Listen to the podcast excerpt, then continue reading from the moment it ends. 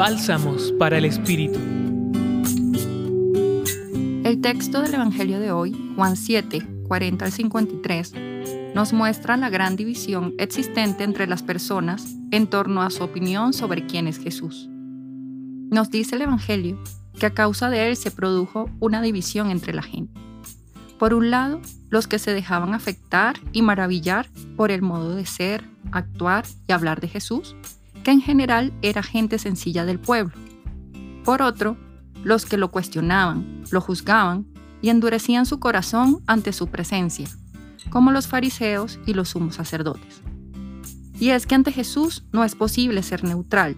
Su persona y su mensaje generan intensos sentimientos, tanto de admiración como de rechazo. Él es signo de contradicción. Y solo los sencillos, los que abren el corazón, los que escuchan sin prejuicios, pueden sentir, así como los guardias del texto, que nadie ha hablado como Jesús.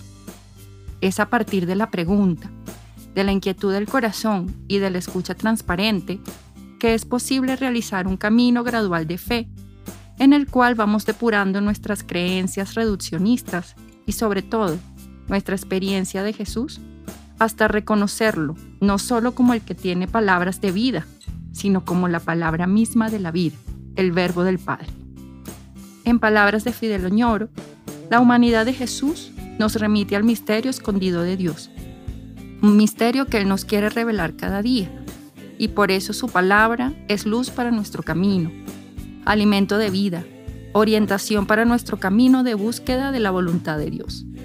Hoy te invito a preguntarte, ¿cómo está siendo tu relación con la palabra de Jesús?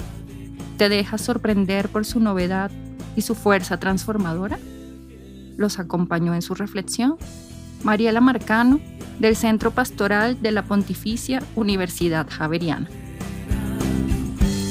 Escucha los bálsamos cada día entrando a la página web del Centro Pastoral y a javerianaestereo.com.